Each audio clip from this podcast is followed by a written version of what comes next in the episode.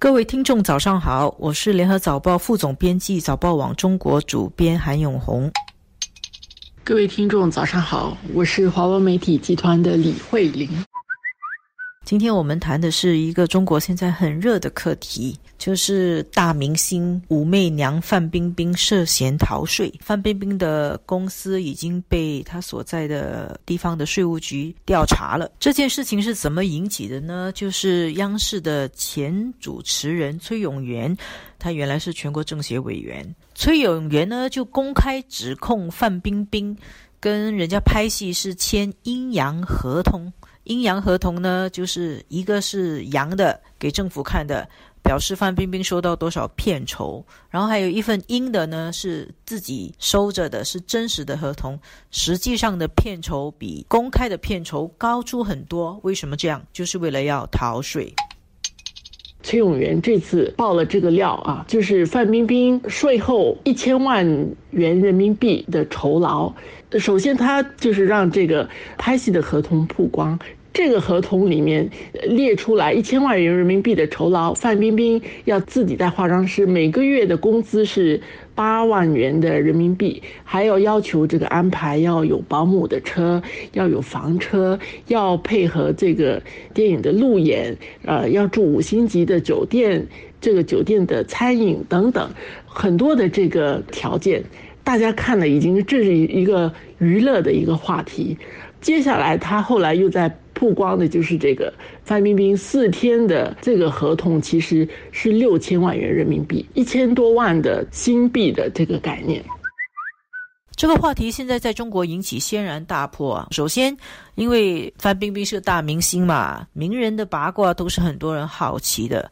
第二，中国也曾经发生过明星逃税坐牢的事情。著名的影星刘晓庆，二零零二年就因为逃税坐了一年牢。那范冰冰最后会不会也是这样收场呢？当然引起很多人关注。毕竟逃税在中国的娱乐圈是很普遍的事情。后来崔永元他其实有跟范冰冰道歉，而且他还公开说他所爆料的人并不是指范冰冰。当然，对范冰冰本身来说，这道歉没用了，她已经被查。了，很有趣的就是，如果我们在新加坡看这个新闻，你看《联合晚报》在处理的时候，这个新闻其实。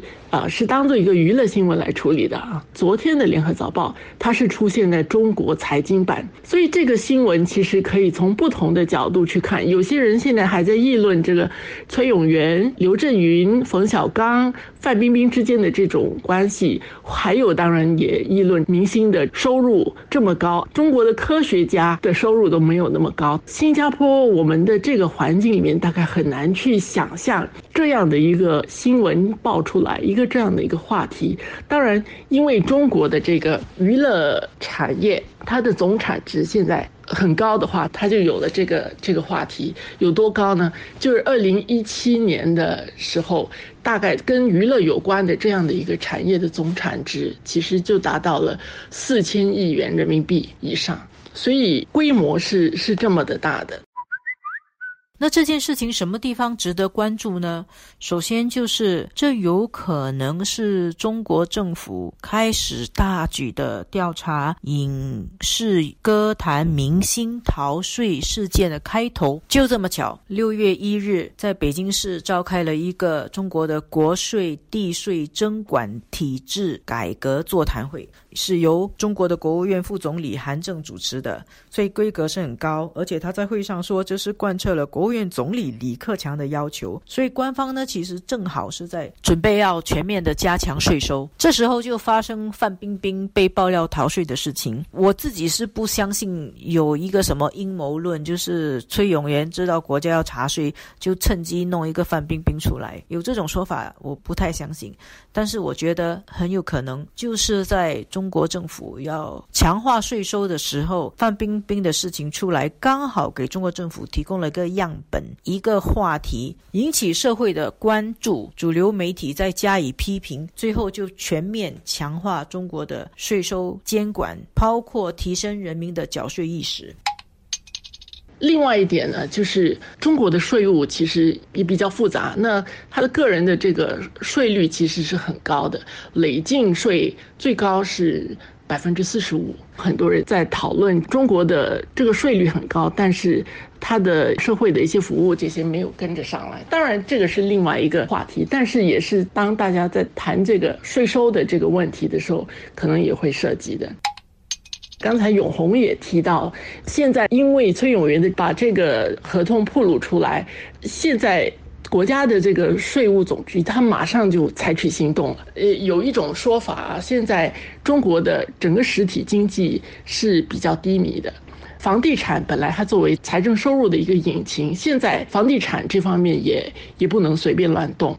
最近我们都知道，这个中美贸易战在吵着，然后中国的这个关税在这种情况下被迫下调。所以，这个范冰冰的这个案子突然间爆出来，是天上掉下来的。这个有关的机构就当然马上采取行动，要进行调查。这个刚才永红说，这个可能要掀掀起另一轮的这个，对于这些明星、呃演艺人员的高收入的这些人，他们缴税的这个问题要进行调查，会是另外一个我们值得我们去关注的一个情况。